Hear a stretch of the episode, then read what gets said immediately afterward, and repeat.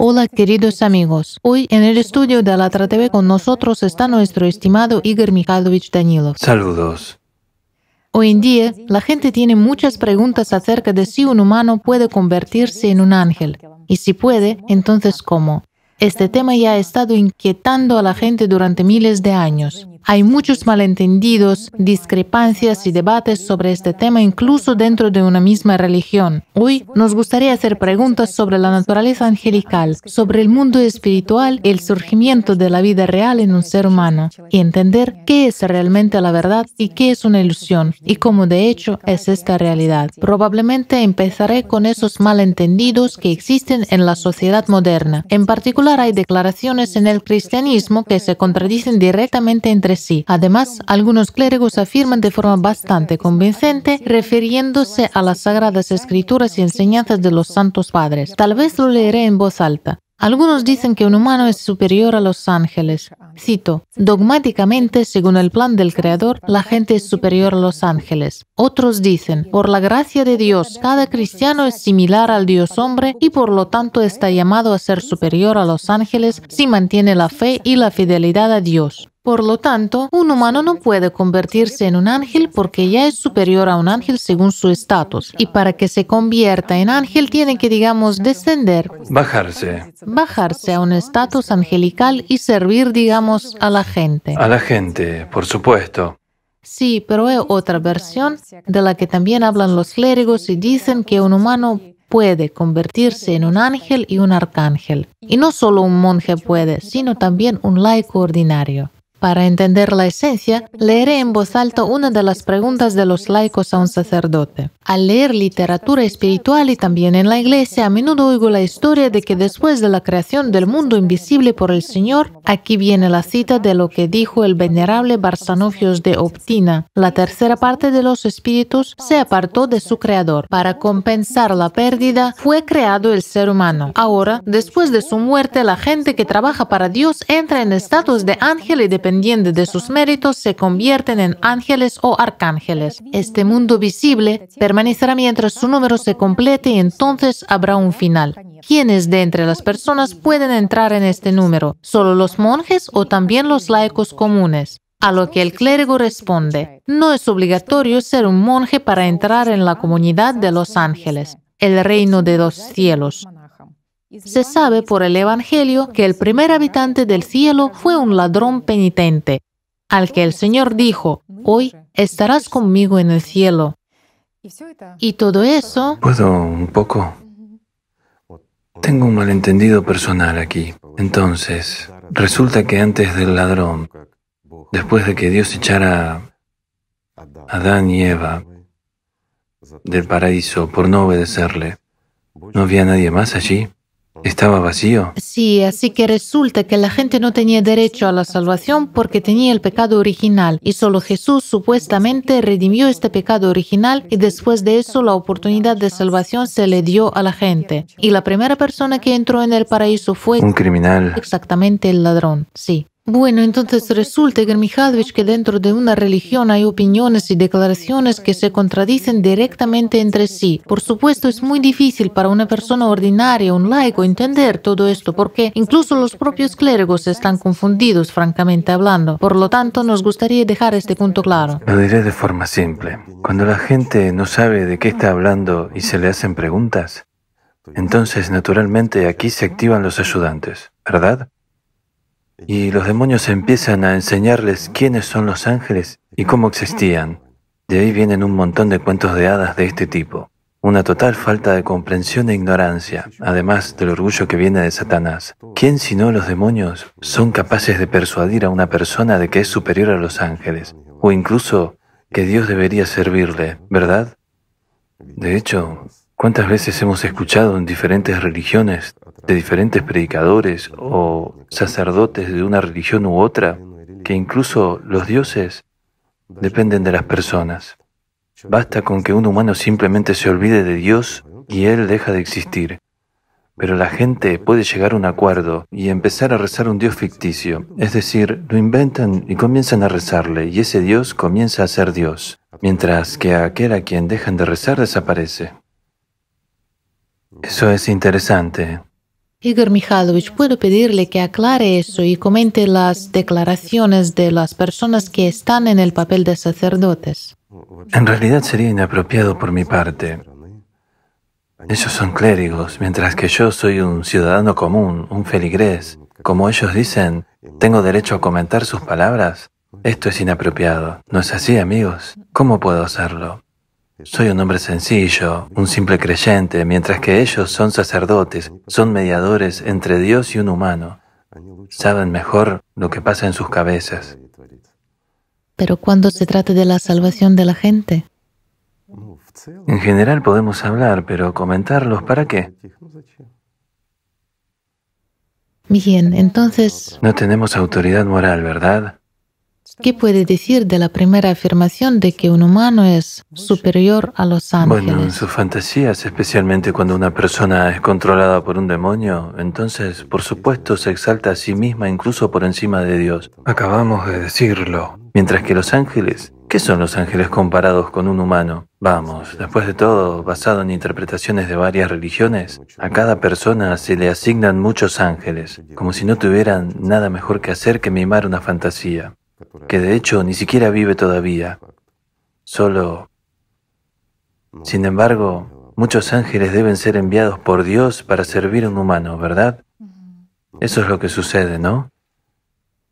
Sí, de esta manera la conciencia. Por supuesto, un ser humano es superior, ya que le sirven. ¿Y cuántas veces hemos oído que incluso Dios ordenó a los ángeles que se inclinaran ante un hombre, porque lo creó superior a los ángeles? Pero tengo una simple pregunta. Si las personas son superiores a los ángeles, entonces, ¿por qué son controladas por los demonios? Eso es interesante. Y otra cosa, ¿por qué cada persona siente que debería convertirse en un ángel? Todos, incluso un ateo, entiende que está aquí por una razón y lo que viene de la personalidad viene de dentro. Esto es precisamente lo que empuja hacia el autoconocimiento en el aspecto espiritual. Claro, hay conciencia, preocupaciones y muchos problemas. No hay tiempo para eso. El orgullo. También las palabras tan bonitas que dicen que si una persona se convierte en un ángel, se volverá inferior a un humano y tendrá que servir a otros humanos. Bueno, eso es también desarmante. De alguna manera una persona ya no quiere ser un ángel. Resulta una situación interesante.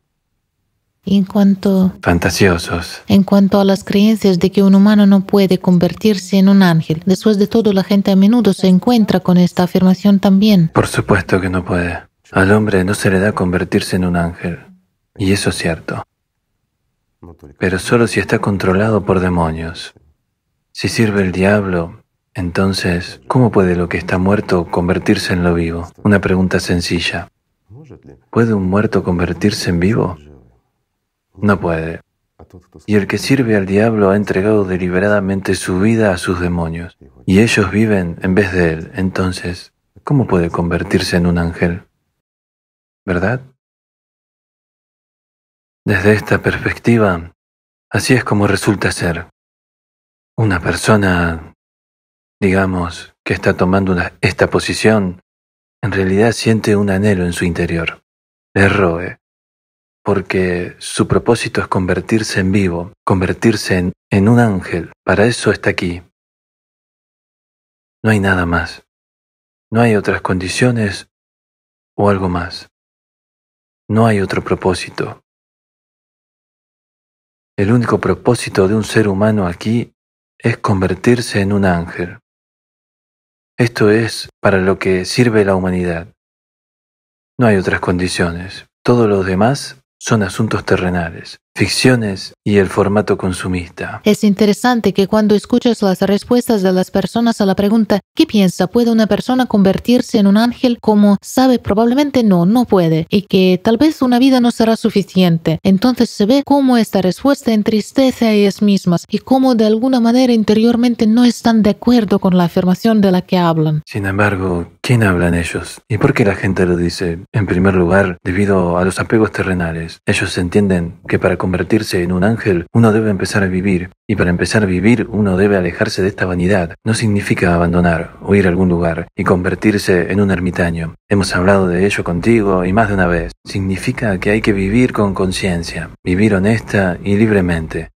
Pero dentro de estas personas hay quienes están en contra de esto, precisamente el componente animal de un humano. Este es el que confunde todo, lo inventa todo para crear vida aquí, una ilusión de la vida aquí. De esta manera cambiamos lo eterno por lo terrenal y temporal. Elegimos la ilusión en lugar de la vida. Desafortunadamente, en su mayor parte, esto es así. Y si miramos la historia de la humanidad, me refiero a la historia moderna, comenzando con los sumerios, los últimos seis mil años, es en realidad una pesadilla. Lo torcieron y pervirtieron todo hasta tal punto que inventaron cuentos de hadas, además tales cuentos de hadas que ni siquiera los niños los creerán. Sin embargo, obligan a sus creyentes a creer en todo esto, que los ángeles cayeron y cosas por el estilo. Bueno, ¿no es ridículo para ser honesto? ¿Y cómo es en realidad? ¿Realmente hay una categoría de ángeles, los ángeles caídos? No hay una categoría de ángeles caídos. ¿Cómo puede caer un ángel? Esto es imposible. En general necesitamos entender de dónde vino esto, cómo empezó y por qué se formó de tal manera. ¿Por qué la gente llegó a la idea de que había ángeles caídos? Un tercio entero que cayó. ¿Te lo puedes imaginar? Un tercio de los ángeles. ¿Y dónde llegaron? ¿Al mundo material? Chicos, puedo decirlo de forma sencilla, en lenguaje de matemáticas y de la física ordinaria. Imaginen un tercio del infinito, y llegó al mundo material. ¿A qué mundo? Después de todo, los que lo interpretaban solo se refirieron a la Tierra, ni siquiera sabían de la existencia de, perdón, incluso galaxias y mucho menos del universo, sin mencionar el hecho de que hay muchos universos. Porque ni siquiera lo entendían, solo pensaban en la Tierra. ¿Y en qué categoría pensaban? Se inventaron que hay 400 ángeles en el ejército de Dios, o algunos más supuestamente, se inventaron diferentes números. Entonces decidieron que hay un cierto ejército, un cierto número de miles de ángeles, y un tercio de ellos cayó. Y luego vinieron a la tierra y cosas por el estilo. Eso es lo que inventaron porque estaban muy lejos de Dios, más lejos que los demonios, porque sirven a los demonios. Así que, a juzgar por su interpretación y la realidad, esto se está volviendo ridículo. Y si tomamos todos los universos juntos, todos los mundos materiales, si tomamos un tercio de los ángeles, no es comparable, verán. Es imposible que quepan en todo esto, simplemente imposible, incluso la parte más pequeña de ellos. Solo para que lo entiendan, incluso si comprimimos todo esto al máximo, como dicen nuestros físicos, toda la materia convergió en un punto y cosas por el estilo? Bien, si comprimimos a los ángeles hasta la máxima densidad, un tercio de los ángeles, bueno, no tenemos tales números para indicar cuántas veces excederán a todo el mundo material en su densidad.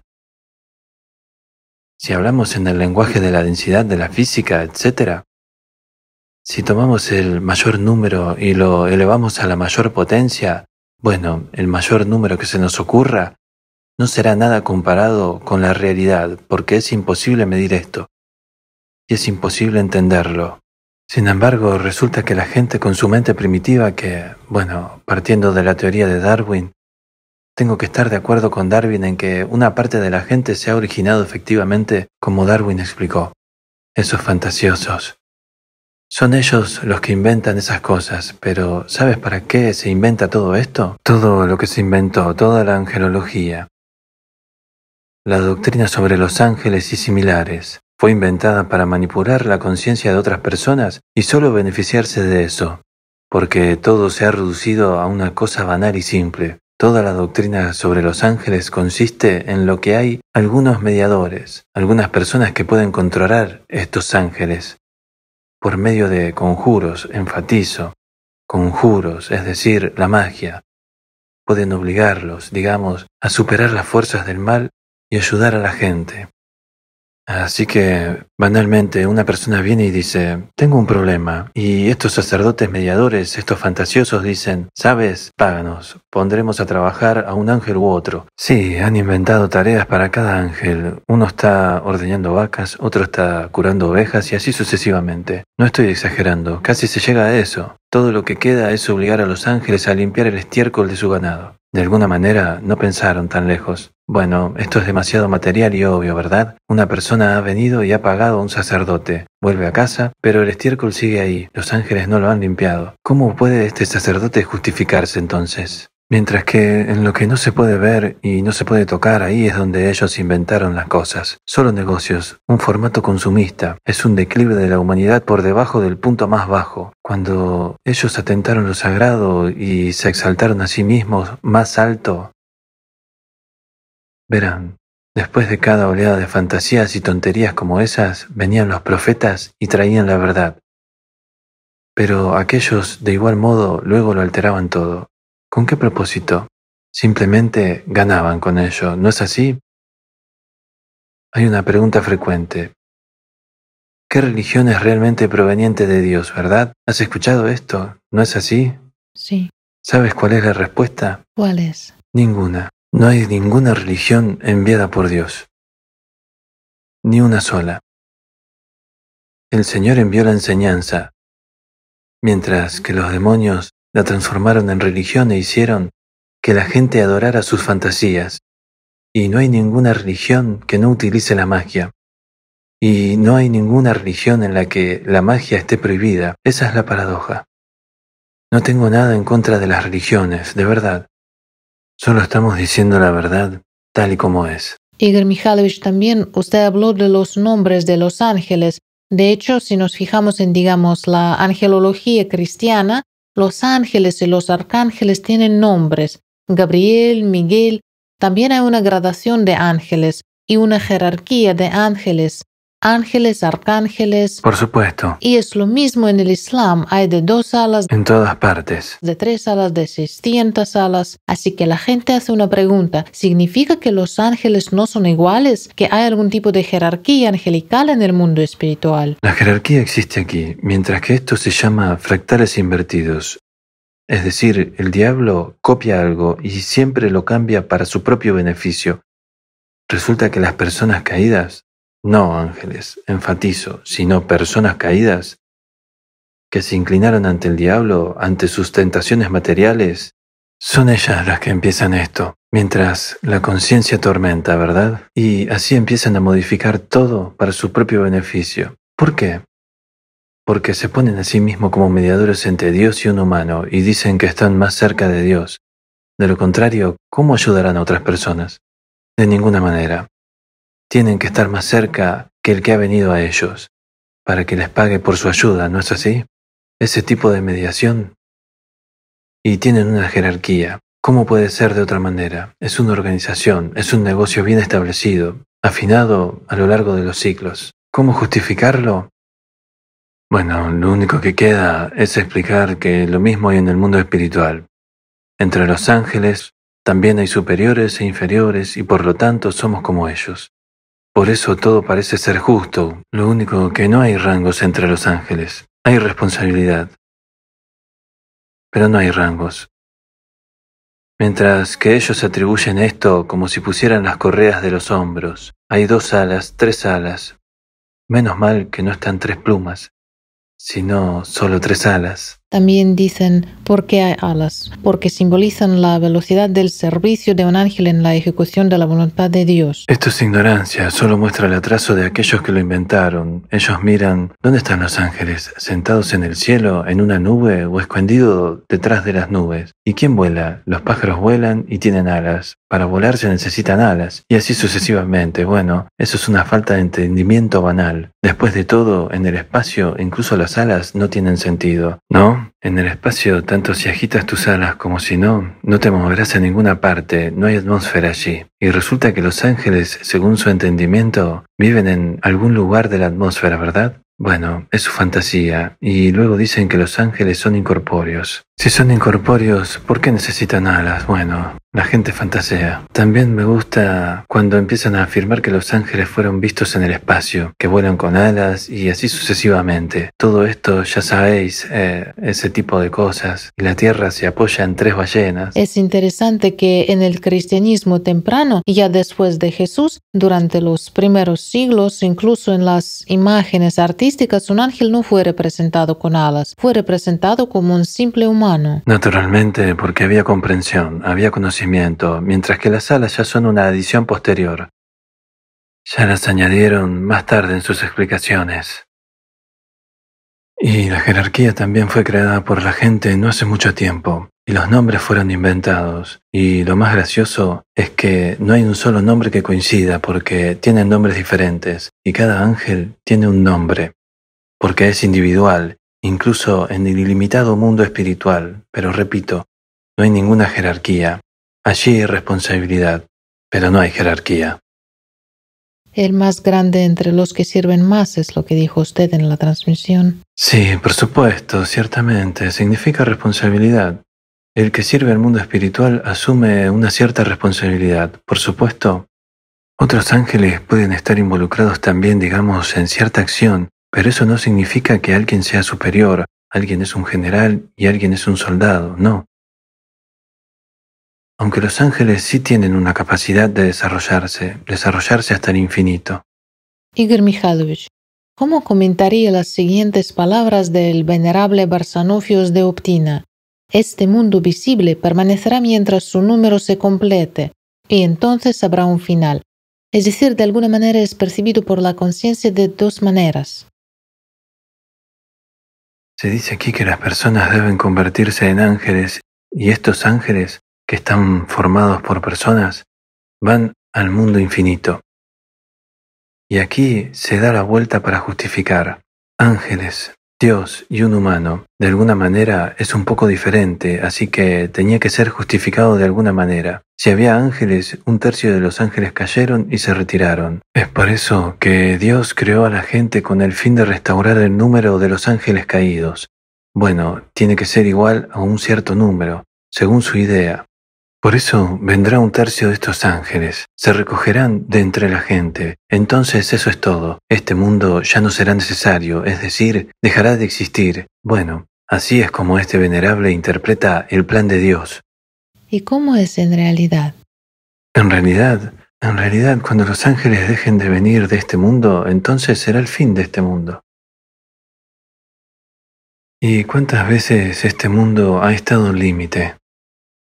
Después de todo, cada aumento de este satanismo no puede ser llamado de otra manera.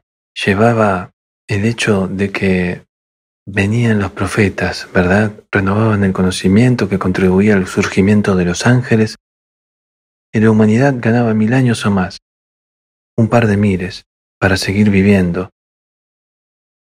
Así es como es. También existe la creencia de que un humano no puede convertirse en un ángel, Supuestamente no está escrito en la Biblia sobre esto, pero se dice que Dios creó un humano y un ángel a la vez, lo que significa que los ángeles fueron creados incluso antes de la creación de un hombre, antes de la creación de Adán y Eva, y en realidad si hay una historia que dice que hubo ángeles que se convirtieron en los ángeles caídos, y hubo ángeles que se mantuvieron firmes y no se fueron con Satanás y se convirtieron en los santos ángeles, entonces este hecho habla del hecho que los ángeles ya estaban en el mundo espiritual, lo que significa que los ángeles fueron creados originalmente por Dios.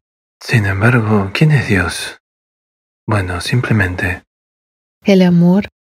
Lo entendemos. Pero ¿quién es Él? Dios es único, es uno. Es múltiple en la unidad y uno. Pero Dios sí, y ahora has dicho una verdad, es múltiple en la unidad y uno en la multitud. El mundo espiritual, esto es lo que es Dios. Todo el mundo espiritual en total.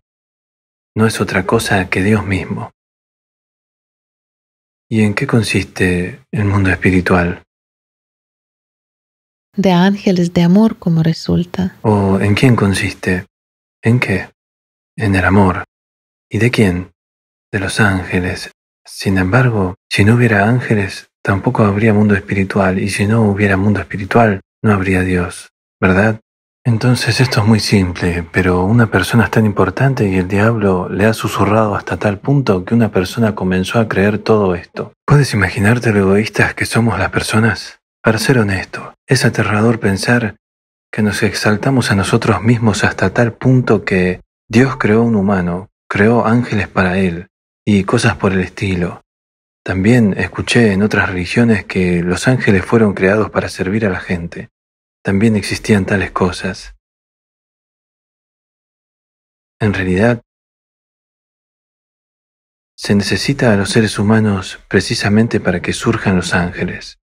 Pero eso no significa que los ángeles nazcan debido a las personas.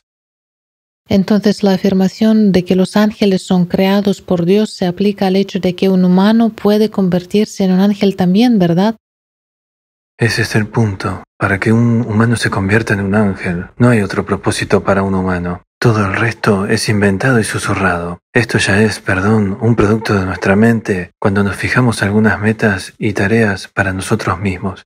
Existe un objetivo más elevado para el ser humano. El propósito final de un ser humano es convertirse en un ángel. Y un propósito aún más elevado, como se dice, Existe el punto más alto y existe uno aún más elevado. Es el servicio del mundo espiritual. Ese es el punto.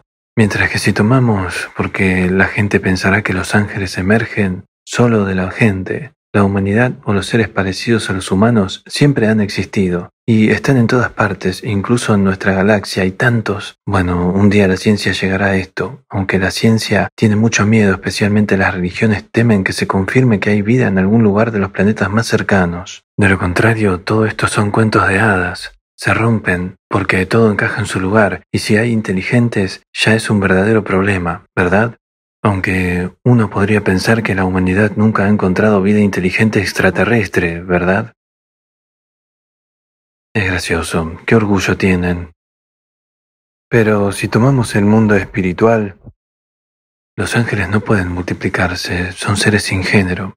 Y naturalmente, el mundo espiritual se amplía debido a los ángeles que vienen de la nada, es decir, de los universos materiales. Y en estos universos materiales, como nuestra Tierra, como nosotros, la gente, es donde emergen los ángeles. Y cada ángel que viene es una alegría para el mundo espiritual y aumentan constantemente en número, por eso siempre hay alegría allí. Sin embargo, también ha habido ángeles originales, es decir, no nacidos sino creados, que siempre lo han sido, y son muchos, es decir, el mundo espiritual siempre ha existido, y a pesar de toda su infinidad, está en constante expansión, Dicen, podría surgir una pregunta, ¿hacia dónde se expande? Así es como funciona nuestra conciencia.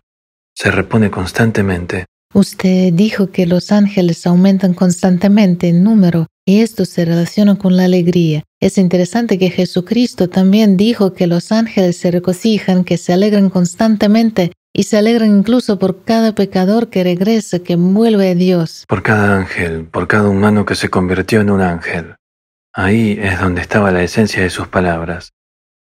Cuando, perdónenme, una persona ordinaria, un humano pecador ordinario, como se dice, se convierte en un ángel, esto trae alegría a todos, a todo el mundo angelical, digamos así, a todo el mundo espiritual. Es decir, el mundo espiritual se está expandiendo en ese momento, una especie de impulso. En la comprensión humana no tiene ningún lugar para expandirse, porque es todo.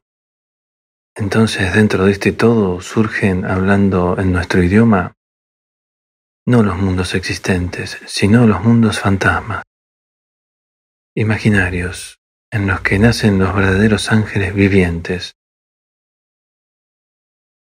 como un producto de la fantasía de un ángel.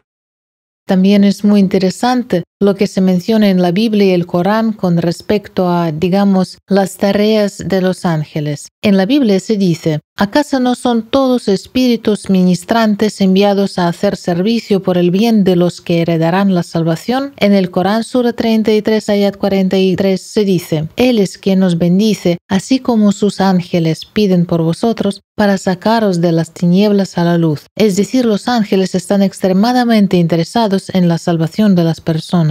No tan extremadamente como la gente podría pensar. A un ser humano se le da libertad. Si los ángeles estuvieran extremadamente interesados, entonces no se les daría libertad, pero entonces los ángeles no nacerían. Un ángel es una elección consciente. Son aquellas personalidades que fueron capaces de pasar por encima del diablo y llegar a Dios. Ese es el punto. Ese es el sentido de estos programas. Quiero decir que el mismo diablo, los demonios, los genios y todo lo demás, como sea que lo llamemos, también tienen un propósito para su existencia. Son una tentación, son un obstáculo, pero ahí es donde está el punto que un humano necesita entender quién es y liberarse de estos anhelos que le son artificialmente impuestos por los demonios. Convertirse en vivo, en libre, necesita llegar a amar el mundo espiritual hasta tal punto que se convierta en parte de él. Entonces, un ser humano obtiene la vida, entonces lo obtiene todo. Hay muchas fantasías en este mundo también. Y de nuevo, pero verás que también jugó un papel aquí. Si tomamos ejemplos históricos, tiempos antidiluvianos, a saber, cuando fue destruida la Atlántida, se preservó mucho conocimiento. Quiero decir, quedaron atlantes, así como gente que sobrevivió y luego formó la Hiperbórea y una civilización cuando se construyó el Edén.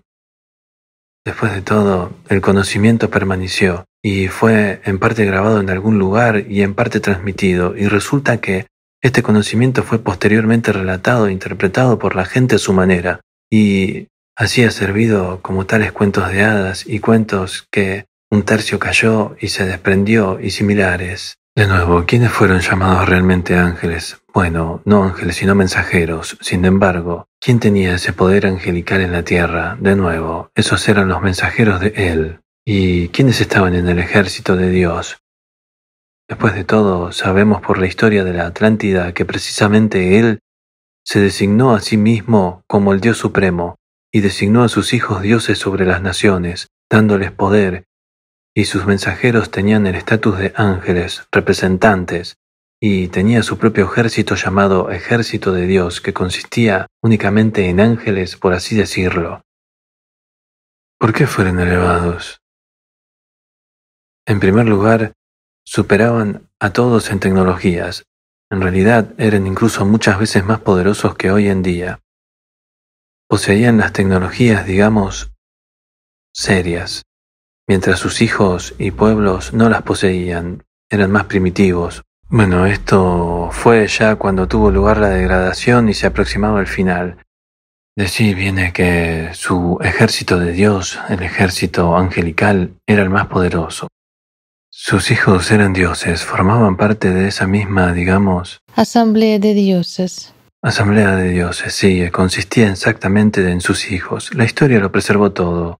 Si lo miras con los ojos abiertos, todo encaja en su lugar, pero como fue luego torcido por la gente para su propio beneficio, para el beneficio de un ordinario, digamos, formato consumista, todo es simple. Sí, que los hijos de Dios vinieron a las hijas de los humanos. Eso es precisamente. Que nacieron gigantes. El libro de Enoch lo menciona. Sí, eh, fueron precisamente ellos los que vinieron. De hecho, ya hemos hablado de ello. Está en el video Atlántida, la élite en búsqueda de la inmortalidad.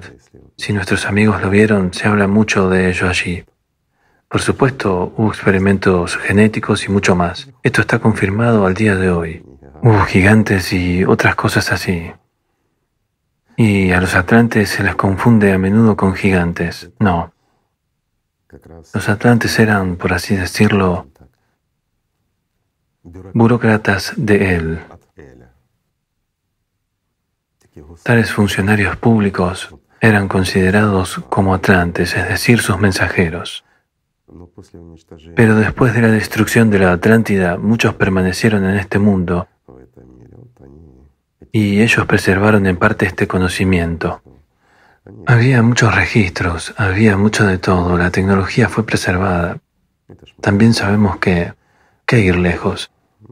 La misma Lhasa, la biblioteca que almacenó. Por eso Hitler en su época, y no solo él, sino mucha gente de otros países trató de comprarla o lo que sea. Y de hecho tuvieron mucho conocimiento allí. conocimiento real, el que usamos hoy en día tecnológicamente, la construcción de los cohetes y mucho más.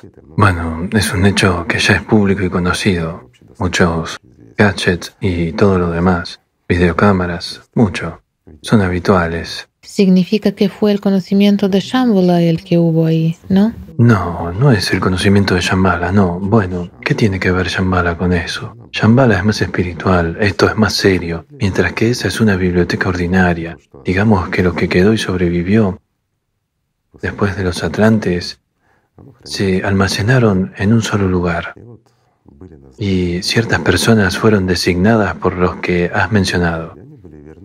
Fueron fieles, obedientes y fueron nombrados como custodios de esta biblioteca.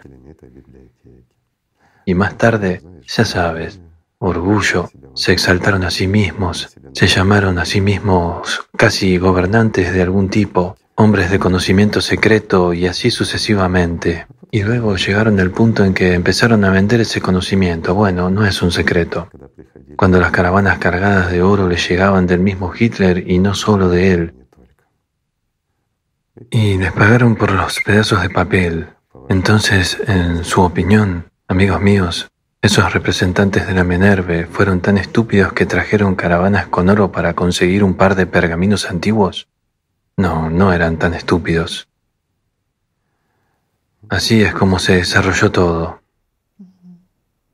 En cuanto a la historia de los ángeles caídos, que doscientos hijos de Dios bajaron a la tierra las hijas de los humanos y de ellos nacieron gigantes. Y básicamente después de eso, el mundo se llenó tanto de orgullo que luego ocurrió el diluvio. O sea, es... Bueno, es de nuevo una interpretación de la realidad. Ya dijimos, bueno, repitamos, cuando él dotó a sus hijos con dominios y los nombró dioses, digamos, por encima de la gente, comenzaron los experimentos, los experimentos genéticos y similares. Después de todo, antes de esa época la gente no se distinguía. Pero, ¿cuándo comenzó todo esto? Exactamente en aquella época. Llegó a haber gente blanca y negra, amarilla y roja. Llegó a haber, digamos, más inteligentes, más fuertes, más resistentes físicamente. Había gigantes y también había algunas criaturas bastante extrañas. De nuevo, ¿por qué? Porque empezaban a pelear y a divertirse matando gente. Y hasta el día de hoy algunas personas se divierten así. Así que, habiendo empezado las guerras entre ellos, es como los juegos de ajedrez, querían fortalecer a sus guerreros, ya que no podían desarrollarse tecnológicamente porque él les prohibió, ya que sería una amenaza directa a su poder, y está claro que no tenían nada sagrado y cada uno de sus hijos se esforzaría por ocupar su lugar, ¿verdad?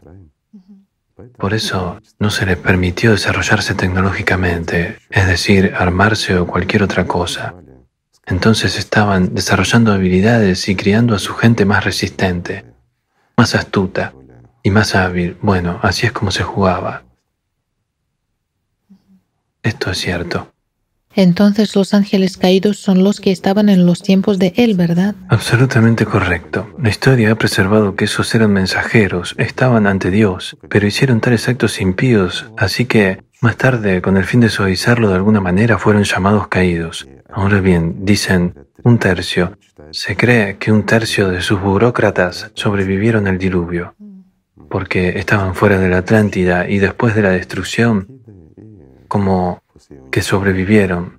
De ahí vienen todos los cuentos y leyendas, solo rehechos y torcidos por la gente.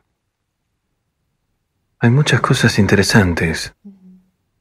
De nuevo, en lo que respecta a las tecnologías, bueno, si tomamos la forma en que él gobernó, después de todo, él vio a todos. Esto también es interesante. Sobre el hecho de que Dios ve a cada persona. Por supuesto. De ahí viene la leyenda de que Dios ve a cada persona y esto se arraigó en todos. Es Dios, ve a todos, lo sabe todo. Bueno, esto vino de él. De hecho, realmente Dios ve a un humano solo cuando éste comienza a vivir. Es cuando se manifiesta en el mundo espiritual, se manifiesta desde el mundo ilusorio a la realidad. Es entonces cuando todos se regocijan. ¿Y cuáles eran estas tecnologías, si podemos? El ojo de Dios que todo lo ve. Mira, hay un ojo dibujado, a menudo representado en una pirámide. Sí. ¿Qué significa esto? El ojo de Dios que todo lo ve. Absolutamente correcto. ¿De dónde viene esto? Y mira, es interesante, los masones lo tienen, Shambhala lo tiene, y digamos, es lo mismo que parece ser exactamente lo opuesto. Pero de hecho, es todo lo mismo. Y estamos tocando un punto interesante. Bueno, hablemos de eso. En principio, algunos de nuestros amigos ya lo saben. Este es un tipo de información. Por cierto, también hay información al respecto en LASA. Y lo más gracioso es que cuando intentaron vendérsela, se mencionan los registros de los representantes de Andenerve que visitaron esta LASA y les compraron documentos, digamos, técnicos, gracias a los cuales se construyó un cohete y más tarde una bomba nuclear y todo lo demás. Bueno, dicen que fueron los científicos quienes lo inventaron. Por supuesto, no estamos discutiendo. Por supuesto, los científicos. Les llevó mucho tiempo descifrar los documentos antiguos, pero el impulso se dio a partir de ahí. Y todo lo que obtuvieron lo implementaron después. Sin embargo, este documento lo rechazaron. Se pidió un alto precio por él, pero no fue tan claro técnicamente. Se trata precisamente del ojo de Dios, que todo lo ve. Digamos que Él usó él realmente veía a cada persona y podía diferenciar quién estaba y dónde. Es un dispositivo tecnológico.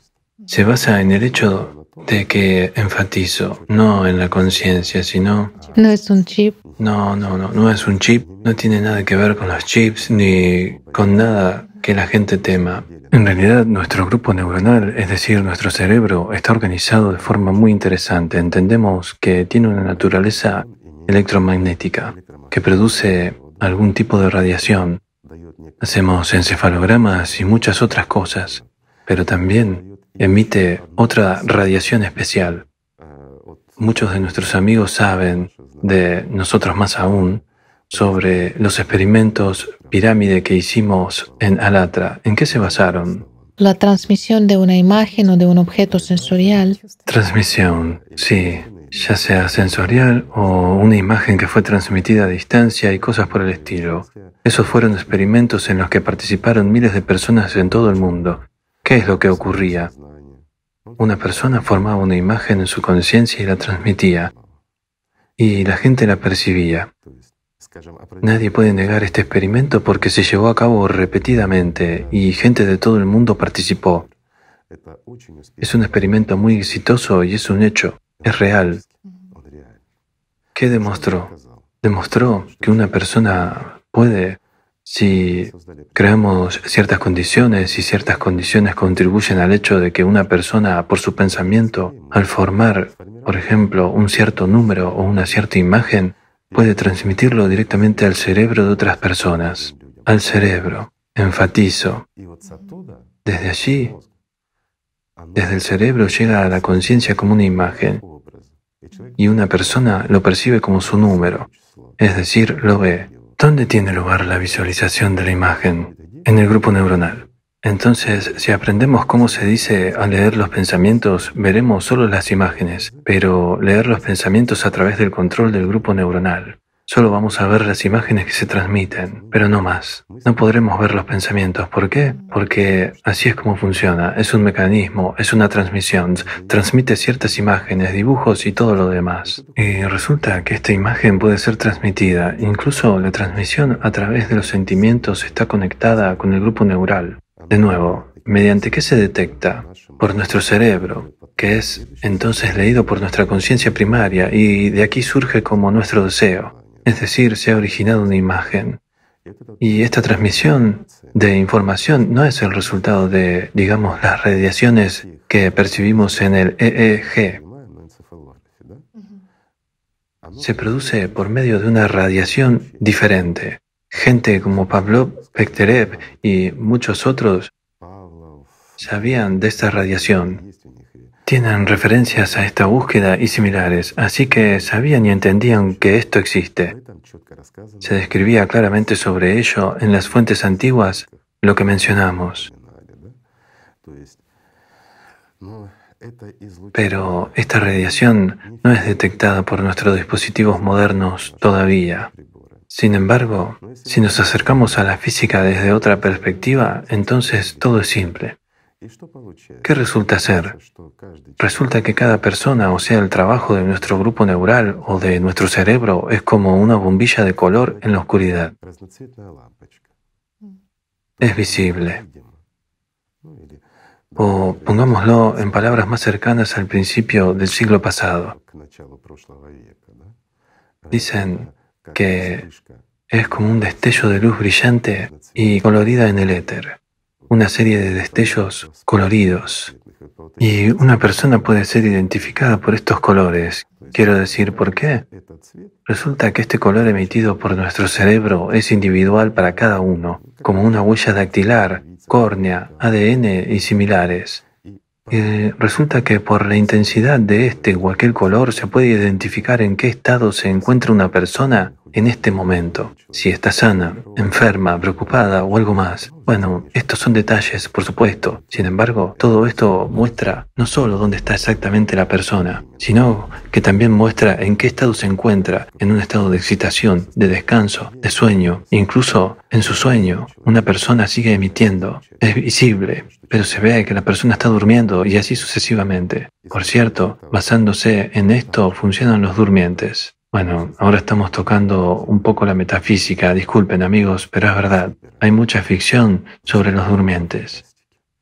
Que él ve con tus ojos, se conecta o algo más. La función principal de los durmientes era encontrar a la gente. Quiero decir, ¿cómo veían? Aquellos que realmente tenían estas habilidades y más bien desarrolladas podían claramente, conociendo la imagen, era suficiente con tener una imagen de esta persona. ¿Por qué una imagen? Porque una foto, incluso las primeras fotos en blanco y negro, también capturaban la huella de una persona. Pero es invisible a simple vista. Sin embargo, cuando una persona es capaz de percibir esto, digamos, hay personas que son capaces de percibir fluctuaciones de incluso milésimas o casi millonésimas de grados, es decir, de distinguir tales matices. Estas son las habilidades que una persona tiene para ver lo que la gente común no ve. Entonces, a partir de esta foto, al ver esta huella, la gente podría encontrar fácilmente dónde está esta persona en el momento actual. Pero estas personas también tienen la habilidad, digamos, de leer el terreno, la ubicación geográfica, como el GPS, como un navegador. En otras palabras, podrían ver no solo dónde está una persona, sino que también podrían navegar por el espacio, en qué lugar, es decir, por la ubicación geográfica. Bueno, en realidad son hechos, hechos de la vida. Lo que también es interesante cuando realizamos los experimentos, muchos amigos recuerdan que es posible bloquear la transmisión de los pensamientos. Incluso realizamos tales cosas en una cámara especial donde no hubo una transmisión de un número. ¿Por qué? Porque lo que se forman las neuronas es, digamos, de naturaleza electromagnética. Para blindarlo, un papel de aluminio ordinario era suficiente. Quiero decir, una pantalla hecha de papel de aluminio. Y eso es todo. Una persona ya no puede transmitir su orden o rapport. Bueno, digamos, transmitir una imagen a los demás. Sin embargo, es imposible blindar esta luz que irradia el grupo neuronal, de ninguna manera y en ninguna parte. No importa dónde esté una persona y en qué condiciones, seguirá siendo visible, es decir, seguirá siendo percibida. Así que, de esta manera, él controlaba el mundo entero en su tiempo, porque veía la ubicación de todos. Claro que también había comunicación y había de todo, así que podía dirigir incluso las batallas, especialmente dando órdenes a una u otra persona. Eso ciertamente exaltaba a él. ¿Cómo es? ¿Cómo puede un humano Es Dios que todo lo ve, lo ve todo. De ahí su mirada omnipresente. Retrataban el ojo omnipresente que ve todo y sabe todo. Es interesante que después de la destrucción de la Atlántida, este dispositivo, o digámoslo así, estas habilidades fueron utilizadas cuando se construyó la sociedad ideal, es decir, cuando se estableció la primera hiperbórea. Hay muchas leyendas y cuentos sobre ella también. Son retorcidas, pero no importa. Cuando fue creada la ideal y se purificaba todo, a todos los seguidores de los atlantes, esos ángeles caídos, se les prohibió vivir en la tierra. Todos ellos vivían bajo tierra. Esto es realmente así. Y esto se confirma históricamente. Hay un montón de ciudades y túneles que conectan todo el mundo bajo tierra. Y no tenían derecho a salir a la superficie, pero se les permitió vivir bajo tierra. Se les tuvo misericordia, pero cada uno de sus pasos fue controlado. Quiero decir, todos eran visibles donde quiera que estuvieran. Esto indica que este tipo de radiación, digo una vez más, es imposible bloquearla de ninguna manera. Donde quiera que esté una persona, esta luz irradiada por nuestro cerebro es visible en el fondo del océano y en cualquier cueva. Esto es realmente así. Es decir, resulta que la tecnología se ha utilizado contra sí mismos. Bueno, sí, la tecnología es tecnología, se desarrolla de vez en cuando y luego desaparece. Y esto no es un cuento de hadas. Suena como ficción, pero el hecho permanece. Por lo tanto, resulta que ambos tienen una misma imagen, digamos, en diferentes caras de la moneda. Bueno, esto es interesante. Muy interesante. Así que las gorras hechas de papel de aluminio no ayudarán a protegerse, ¿verdad? No, eh, las gorras hay un matiz Aquí, para transmitir o bloquear esta imagen, se necesita no solo una gorra, sino que una persona debe ser colocada en un capullo de papel de aluminio. Además, si hay una pequeña rendija, la imagen entra. Es también un detalle, pero si no hay ninguna rendija, no entra. El escudo funciona. Por eso, las gorras, amigos míos, como las que muchos juegan en YouTube, no tienen sentido, no ayudan.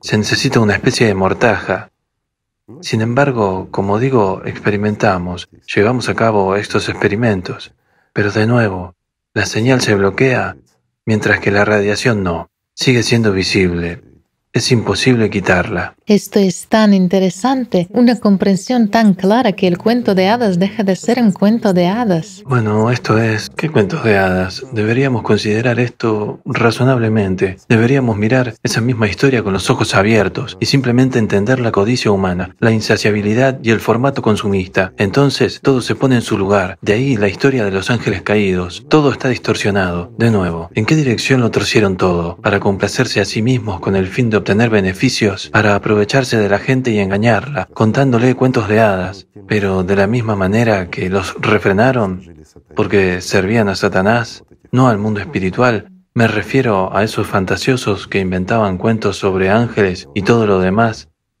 ¿Y a qué condujo? A la total falta de comprensión de la gente. Bueno, uno ha ganado 10 centavos, pero luego la subpersonalidad se transmigrará hasta el final de los tiempos. Por cierto, en lo que respecta al infierno subterráneo, también es una consecuencia de los mismos atlantes que, bueno, el resto de los atlantes que fueron expulsados bajo tierra.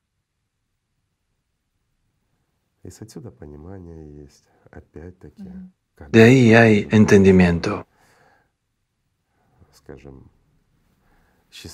Cuando el feliz mundo de la igualdad y el amor terminó por ciertas razones y este formato consumista empezó a surgir, naturalmente los descendientes de los atlantes salieron debajo de la tierra. Ganaron poder y muchas cosas todavía se desarrollan de acuerdo a esas leyes desde entonces. Así, si miramos la historia, podemos ver que un estallido de crueldad, maldad y todo lo demás tuvo lugar, se formó un orden de odio humano. Esto también es cierto. Todo se ve, todo está disponible, a pesar de que la historia fue alterada y muchas cosas fueron destruidas. No se puede destruir todo. Y de nuevo, es incluso suficiente para cualquier persona inteligente mirar por qué destruyen todo lo que se encuentra incluso hoy en día. Se han destruido tantos objetos de valor histórico que hablaban del conocimiento primordial y del camino espiritual, del verdadero camino espiritual. El que se basa exactamente no en las fantasías de algunos mediadores y sacerdotes, sino en hechos reales. Lo estaban destruyendo hasta la última pieza. Me pregunto, ¿por qué gastaron tanto dinero y todo lo demás? Organizaron guerras enteras y todo lo demás. ¿Por qué incurrir en tales pérdidas? ¿Solo para divertirse? Simplemente tienen miedo. Y si hablamos de los ángeles en el verdadero sentido, Igor Mikhailovich, es interesante que se diga de ellos que constantemente ven a Dios y lo alaban incansablemente. Se dice en el Evangelio de Mateo que siempre ven el rostro de mi Padre que está en los cielos. O en el Sagrado Corán, en la Sura 21, se dice que ellos no dejan por soberbio de adorarle ni se cansan, glorifican día y noche sin decaer. ¿Cómo entender que... Si la miramos desde el punto de vista humano, de la conciencia humana ordinaria, eso es una tontería, ¿no? Como lo hacen desde la mañana hasta la noche, especialmente considerando que los ángeles no tienen la función de dormir, porque no tienen conciencia. ¿Y cómo puede ser que día y noche lo único que hacen es alabar y glorificar a Dios incansablemente? ¿Qué es lo que entendemos? Es una hermosa mentira. Cuando nos dedicamos a adular y empezamos a cantar canciones a alguien que no lo merece para conseguir lo que merecemos. Complaciendo, sí. ¿No es así? De aquí viene nuestra falta de comprensión. Sin embargo, cuando dejamos de lado las cosas terrenales, esto es exactamente ese infinito amor y alegría. Y cuando una persona, especialmente ahora, tenemos nuestros amigos, compañeros que han logrado sentirlo, pero hay quienes sienten el mundo espiritual realmente bien. Esos entienden precisamente lo que significa incansablemente. Digámoslo así, no significa cantar odas a Dios y alabarle. Esto es amor, esto es alegría, es la alegría que se comparte. Es difícil transmitirlo en lenguaje humano para que una persona pueda entenderlo con la ayuda de la conciencia ordinaria. Es un mundo diferente, es una vida diferente. Seguramente aquí la conciencia dirá, pero esta es una vida aburrida. ¿Cómo es eso? Que hay que pelear, discutir, robar algo o engañar a alguien. ¿Qué tal eso? Después de todo, de eso se trata toda nuestra vida. Un ajetreo. ¿Qué hay del descanso después de todo? ¿Descansar de qué? ¿Del amor? Este estado de vida no concuerda con la conciencia. Si lo traducimos a la comprensión humana, el mundo de un ángel o la vida de un ángel es creación, después de todo. Esto es amor y creación constante. Es cuando algo hermoso se hace, se crea. Cuando un ángel, poseyendo poder, crea lo que alegra a los demás y es un proceso incesante. No hay tristeza, no hay sombras. Esto es diferente. Definitivamente no es lo que describen los, digamos, mediadores. 600 alas y similares, y solo están ocupados persiguiendo a un humano y tratando de complacerlo porque Dios lo ordenó. Sin embargo, todavía hay semillas en las religiones sobre que la naturaleza angelical es la luz, que son creados de la luz, o que la naturaleza angelical es el fuego y la alegría. Esto es diferente. Esto es inmaterial. De nuevo, la personalidad y el alma humana también son diferentes. Aunque la personalidad es ambas, se refleja. Como se refleja en los espejos del septón, como dicen, ya existe. Es mitad existente y mitad no. Y todo el propósito de un ser humano es exactamente unirse con el alma como una personalidad, convertirse en un ángel, engendrar un ángel, convertirse en vivo. Ese es el propósito de la existencia de una persona, pero no es escuchar a Satanás y complacerlo, ¿verdad? De nuevo, cuando una persona empieza a vivir por el mundo espiritual, cuando este amor se despierta en él, cuando él como persona, como personalidad, siente el mundo espiritual, porque el alma no es otra cosa que una parte del mundo espiritual constantemente conectada con él. Y la generación de este amor, el surgimiento de esta vida verdadera, que llena al humano de una fuerza enorme, que le da esta vida verdadera, precisamente le da una oportunidad. Como dijo el último profeta, la paz sea con él. Esto le da tal poder que con él incluso puede hacer un musulmán de un demonio. Quiero decir, ¿en qué sentido? Hacer que estos actores en la cabeza, estos demonios, canten odas a Dios, hacer que le amen y le sirvan. Después de todo, esto es realmente así. Al no admitir la negatividad en tu conciencia, aceptando solo lo que necesitas como personalidad, entiendes que es fácil de hacer por el hecho de que alimentas a estos demonios. Eres comida para ellos, nada más, y sin comida no son nada. Así, dándoles o no comida, puedes controlar los procesos de su trabajo y actividad.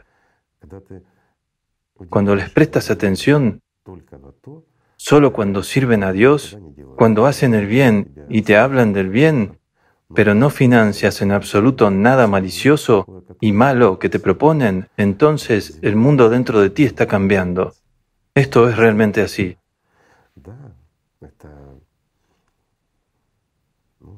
Si es posible expresarlo en el lenguaje terrenal, que constantemente alaban a Dios, como dicen. Pero si Él se lo merece, ¿por qué no? Bueno, ¿cómo no se puede alabar a Dios? Es interesante que también usted haya mencionado al profeta. De hecho, hay un nariz donde se dice que el profeta Mahoma dijo que hay un genio en cada persona. Y le preguntaron, ¿usted también tiene un genio?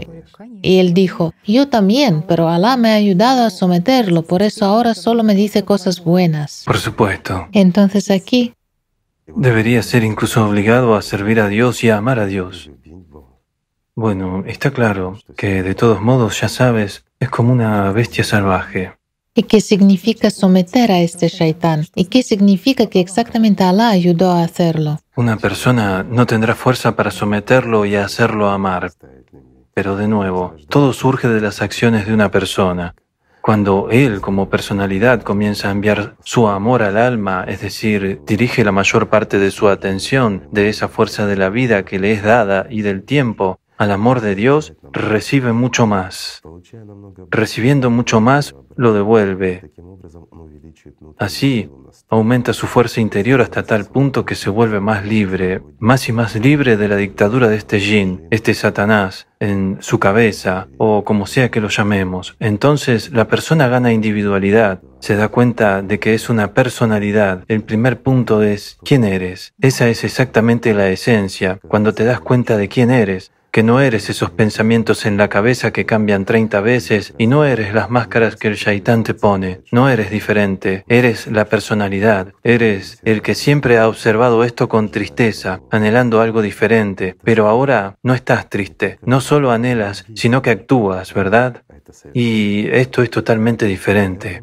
Actúas para unirte a tu familia, para volver a tu hogar, a la fuente, para volver como un igual, volver como un ángel. Esto es totalmente diferente. Y aquí es donde se te da la fuerza. Con ayuda de esta fuerza obtienes la libertad. La libertad no es otra cosa que, hablando un lenguaje simple, el poder sobre los demonios. Y mira cómo todo esto se está torciendo. Verás, resulta que un Satanás quiere tener poder sobre otro, ¿verdad? Bueno, procedo de estas mismas interpretaciones de esos mediadores.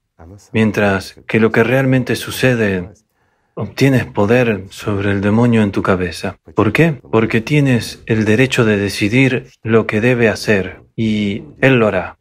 Bueno, ciertamente se resiste por un tiempo, negocia las condiciones o algo más, tratando de concluir un trato contigo. De allí viene un trato con el diablo y todo lo demás. El sistema puede hacer muchas cosas, puede darte muchas ilusiones, pero serán temporales y no valen nada, no son nada. Y de nuevo, ¿es realmente posible cambiar al amor de Dios, la vida, por cualquier ilusión material, cualquier ilusión que se te dé aquí, incluso si te conviertes en el rey de todos los reyes? ¿Y qué? Es como un insecto. ¿Recuerdas la manzanilla de la que hablamos? Bueno, recordémoslo a nuestros amigos. Es uno de nuestros videos. Tatiana y yo, mientras hablábamos sobre temas similares, dije, imagina una manzanilla. Ella dijo, la he imaginado. Ahora imagina un insecto, una mariquita en ella. Entonces la imaginó y así le dio vida. Y mientras lo veía en su cabeza, era todo un universo y realmente existía. ¿Por qué? Porque es material. Es una imagen y una imagen existe. Y ese insecto estaba vivo y la manzanilla existía, ¿verdad? Así es. Así es nuestro mundo para el mundo espiritual, chicos. Pero ese insecto, es decir, nosotros como el insecto, podemos realmente ser parte del mundo espiritual y convertirnos de la nada en algo, no solo en polvo. Consistimos en este polvo me refiero a nuestros cuerpos, ¿verdad? Una parte de los universos está dentro de nosotros. Y nos iremos y nos convertiremos de nuevo en una parte de alguien, nuestros cuerpos. Y aquí es importante quiénes seremos, una subpersonalidad o un ángel. ¿Estaremos en el sufrimiento como ahora? Solo que en uno mucho mayor o nos convertiremos en aquellos que crean mundos. ¿Qué es mejor? ¿Vivir en el amor y la alegría y crear o existir miserablemente como su personalidad? Y aquí está la libertad de elección de una persona, y Dios no le dicta. Dios le da la vida y le da la oportunidad de convertirse incluso en un ángel en una parte del mundo espiritual. ¿Por qué? Porque en cada persona, desde su nacimiento, entra una parte del mundo espiritual, ¿no es así? Así es. Y eso ya es una mano tendida. Simplemente hay que tomarla y no soltarla. Y todo estará bien. ¿Verdad? Igor Mikhailovich, ¿cómo convertirse en un ángel? Esta es la pregunta principal que... Esto es muy fácil. Lo diré de esta manera. Es mucho más fácil convertirse en una subpersonalidad. Eso es cierto. Para convertirse en una subpersonalidad hay que trabajar muy duro, hay que odiar a mucha gente, hay que esforzarse mucho, cultivar el odio en uno mismo, preocuparse, sufrir. Bueno, para después sufrir y preocuparse. Mientras que para convertirse en un ángel es necesario simplemente dejar de servir a Satanás y empezar a servir a Dios. Para amarnos, ¿es esto realmente difícil? En mi opinión, es muy simple, ¿no? Amigos míos, hay que amarse y amar a Dios y llegar a ser libres. Todo es muy simple. Hay que desarrollar a un ángel en uno mismo o un ángel ya vive en cada persona. No, un ángel es un ser integral e inmortal. Al convertirse en un ángel, una persona se vuelve libre. Nunca caerá y nunca traicionará a Dios. Y aquí haré un paréntesis. La gente dice, ¿puede caer un ángel? Nunca, amigos míos. Déjenme darles un ejemplo simple sobre, bueno, acabamos de hablar de la manzanilla, ¿se acuerdan, no? A la que una vez imaginó Tatiana, e imaginó una mariquita en ella, entonces, ahora imaginaos su vida feliz, llena de amor, alegría y todo lo demás. Y la cambian por limpiar las botas, subrayo, botas en los pies del insecto imaginado por Tatiana. ¿Vale la pena? ¿Cómo es posible cambiar lo que es vivo y eterno ¿Cómo se puede cambiar este amor y esta vida verdadera por una ilusión temporal, por nada, cuando sabes que es una ilusión, que es temporal? ¿Cómo se puede cambiar lo que es todo por lo que es nada? Eso está exactamente escrito y dicho por estos mediadores, porque no conocen el mundo espiritual. Se dice que hay esos ángeles que caen y así sucesivamente, solo por aquellos que nunca han experimentado el amor de Dios, que están lejos de Él como el cielo de la tierra, es decir, aquellos que no entendieron y no supieron. Solo ellos pueden inventar esto, porque viven con lo terrenal Para ellos, el engaño, las mentiras, digamos, y complacer a sus cuerpos y estómagos son exactamente su destino. Eso es lo que es la vida para ellos. Servir al polvo es la suerte del polvo, ¿no es así? Igor Mikhailovich, ¿qué tipo de condiciones deben crearse en la sociedad que favorecerían el surgimiento de los ángeles en este mundo? Todo es realmente simple. Para que ángeles en masa surjan en este mundo se necesita una sociedad ideal, un Edén. Todos nosotros solo necesitamos construir un Edén, como el que hubo aquí durante miles de años. Es posible restaurar todo, porque todo estaba aquí. Podemos recordar lo que todos nosotros hemos olvidado. Fuimos forzados a olvidarlo, pero no lo hemos olvidado. Lo recordamos. En el fondo todo el mundo lo sabe y lo entiende. Creo que la gente debería dejar de servir a Satanás y recordar quiénes son, recordar su naturaleza, para qué estamos aquí y realmente construir un Edén. Estas son las condiciones en las que la gente se convertirá en ángeles. Estas son las condiciones en las cuales el mundo espiritual amará y protegerá a todo nuestro mundo. Estas son las condiciones bajo las cuales la preservación de la humanidad estará garantizada. Y este mundo existirá mientras los ángeles emerjan. Esto es lo que se dice en las Sagradas Escrituras, sí, en forma alegórica y alterada, pero esto es cierto. Y para que podamos construir este Edén, esta sociedad ideal, primero debemos construir una sociedad creativa, abandonar el formato consumista, dejar de tratarnos unos a otros como animales, dejar de ser enemigos unos de otros y convertirnos en humanos y empezar a amarnos unos a otros. Esto es muy simple. No hay nada difícil en ello, ¿verdad? Así que, amigos míos, empecemos con algo simple. Empecemos a amarnos. Gracias por estar con nosotros. Gracias. Gracias. Gracias. Gracias a usted.